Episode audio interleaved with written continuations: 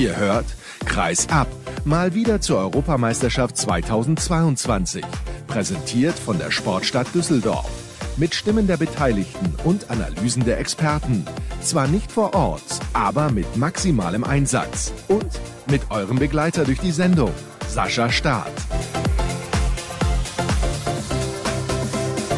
Auch am siebten Tag gibt es natürlich eine Sendung von Kreisab zur Europameisterschaft. Das ist ja ganz klar. Hallo und herzlich willkommen. Schön, dass ihr auch an diesem Tag wieder mit dabei seid. Ich freue mich über jeden, der reinhört. Das ist ja ganz klar. Und auch die Hörerzahlen sind im Rahmen, finde ich. Insbesondere, weil man ja das Gefühl haben könnte, dass das Interesse ein bisschen geringer geworden ist während der Pandemie. Das ist allerdings eigentlich im Endeffekt gar nicht so. Trotzdem, je mehr Hörer mit dabei sind, desto besser ist das natürlich. Freue ich mich drüber.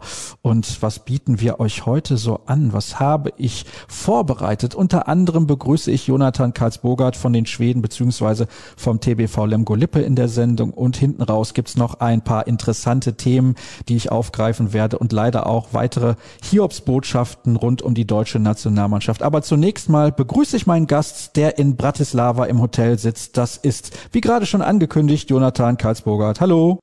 Hallo. Hey. Natürlich die erste Frage, die ich stellen muss. Wie geht es dir? Finde ich ganz okay. Wir haben natürlich nicht bis jetzt super gespielt, aber ja, trotzdem in Ordnung. Und selber? Oh, das ist nett, dass du fragst. Also, mir geht's auch ganz gut. Ist natürlich viel Stress bei der Handball-Europameisterschaft mit kommentieren und natürlich auch Podcast aufnehmen. Ich freue mich, dass du auch Zeit hast. Gleich geht's schon zum Essen, aber es gibt viele Themen, über die wir sprechen wollen. Deswegen habe ich mir auch ein paar Notizen gemacht.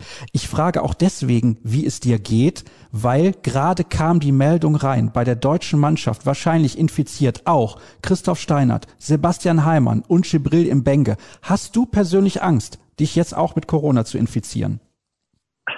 Ja, Angst weiß ich nicht, aber ich finde nur, dass alles mit dieser Corona jetzt so komisch ist. Also ich weiß nicht, wie das aussieht in Deutschland, ob jemand so richtig krank ist, aber ja, ich kann das nicht verstehen, ob du nichts merkst. Also warum soll man in Quarantäne sein? Also das ist unfassbar mit alles. Aber nee, ich habe keine Angst, das kann ich nicht sagen. Aber ja, man muss von Tag zu Tag schauen, was passiert und ja, hoffentlich bekommst du keinen Text von Arzt, dass du positiv ist.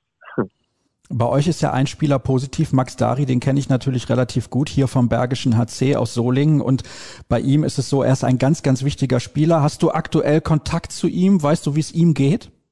Ja, ich habe Kontakt mit ihm. Der erste Tag oder erste Nacht war ein bisschen schlimmer. Also so ein bisschen erkältet, aber danach wieder gut und er versuchen langsam ein bisschen selber zu trainieren und alles zu machen. Er hat jetzt auch wieder Corona-Test gemacht. Ich habe leider nicht das Ergebnis gehört, aber hoffentlich kommt er langsam wieder zurück.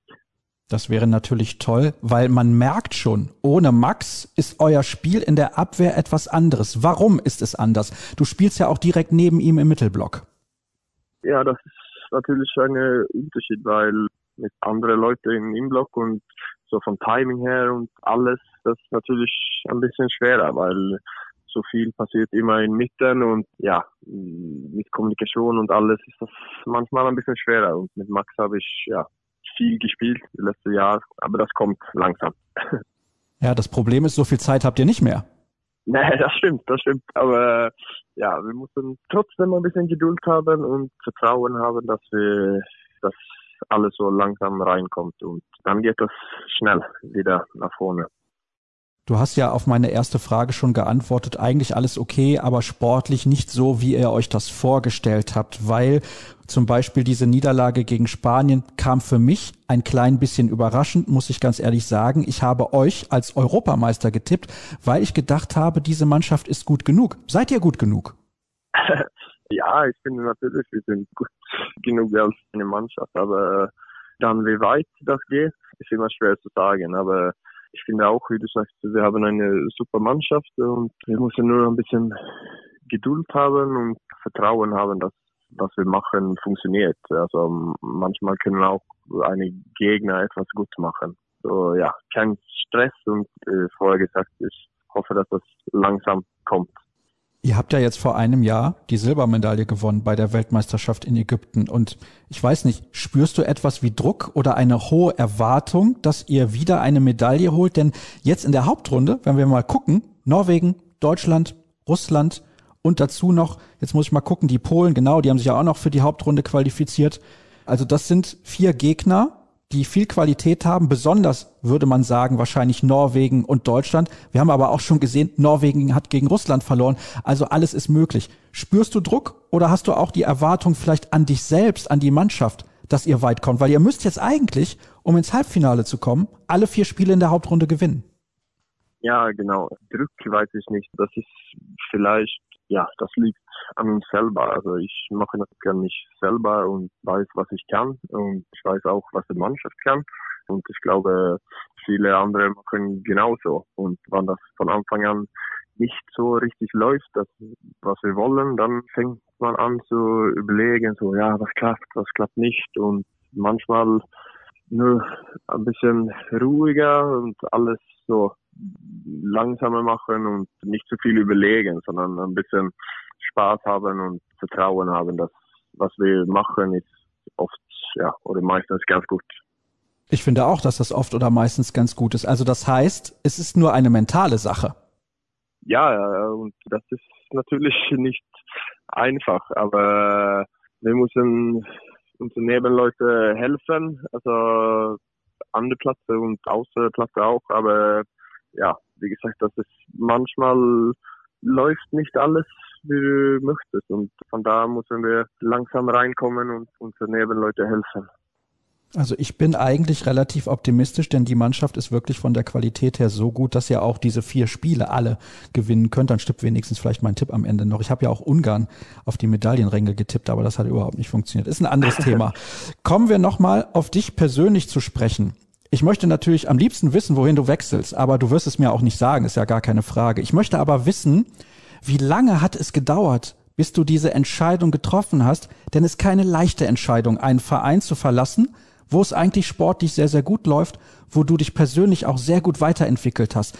Ich kann mir denken, du hast dir lange den Kopf zerbrochen, was für dich persönlich genau das Richtige ist. Ja, wie du sagst, das ist natürlich nicht einfach. Also ich habe bis jetzt, was ist das, dreieinhalb richtig gute Jahre gehabt in Lemgo und also das ist eine gute Verein, gute Trainer, also gute Mannschaft auch natürlich. Und das ist das ist nicht einfach, aber ja, ich möchte so auch einen nächsten Schritt machen, was ich hoffe, ist das Beste für mich und da will wir sehen, was, was kommt. Wie du sagst, das darf ich leider nicht sagen, aber ich hoffe, das ist etwas Gutes für mich und wo ich den nächsten Schritt machen kann. Ist der Reiz, Champions League zu spielen einfach zu groß? Kann man da nicht Nein sagen als Spieler? Ich kann das sehr gut verstehen. Da kann man spielen gegen die besten Mannschaften der Welt. Das möchte man machen, ist ja klar. Ja, ja, und ja, ja, wie du sagst, also das ist Traum von jedem Spieler, in Champions League zu spielen und kämpfen über jede Titel. Also so ist das für jeder und für mir persönlich auch. Und ja, deswegen. Also ich kann es nachvollziehen, das habe ich gerade schon gesagt, in der Champions League zu spielen oder zumindest auch immer international, das macht ihr zwar gerade in Lemgo, ist natürlich für jeden Spieler sehr, sehr reizvoll und deswegen glaube ich, dass auch die Leute in Lemgo diese Entscheidung nachvollziehen können. Also das habe ich zumindest gemerkt, Jonathan. Das finde ich auch interessant, wenn ein Spieler einen Verein verlässt, dann gibt es ja zwei Reaktionen. Entweder alle sind sauer und verärgert, dass der Spieler geht, aber den Eindruck habe ich jetzt bei dir gar nicht. Alle können diese Entscheidung verstehen.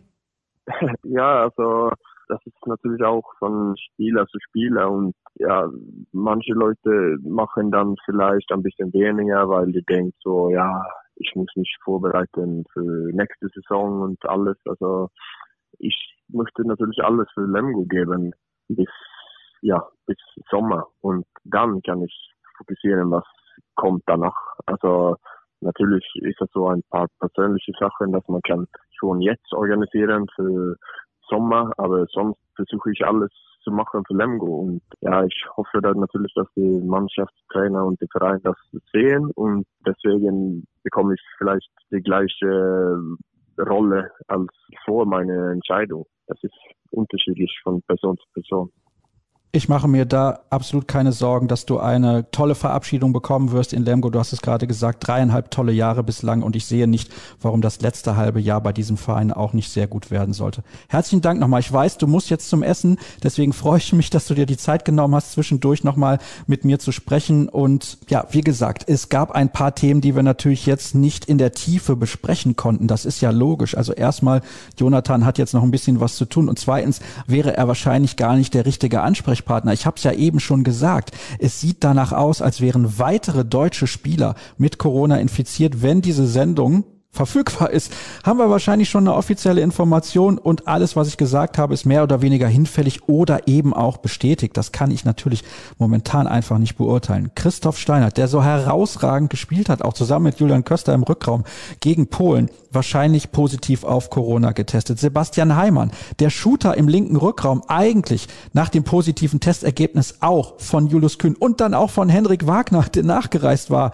Tja, das sieht nicht gut aus und außerdem noch Gibril im Bänke und deswegen gehen mehr oder weniger die Linkshänder aus. Das kommt ja auch noch dazu. Also jetzt haben wir auf der rechten Seite, also wir nicht, sondern die deutsche Mannschaft hat dort ein großes Problem. Ein Spieler nach dem anderen fällt aus und das kurz vor dem Spiel gegen Spanien. Ich bin gespannt, wer nachnominiert wird. Ich kann mir vorstellen, vielleicht Lukas Stutzke vom Bergischen HC könnte eine Option sein auf der Rechtshänderposition für Sebastian Heimann und genauso sein Vereinskamerad David Schmidt, der eventuell dann Gibril im Bänge ersetzt und ja, also irgendwie ist es doch sehr, sehr kurios und eine Meldung möchte ich auf jeden Fall auch noch mit reinnehmen, die für Aufsehen sorgte. Angeblich ist ja Lubomir Franjes von seinen Aufgaben bei der slowenischen Nationalmannschaft bereits entbunden.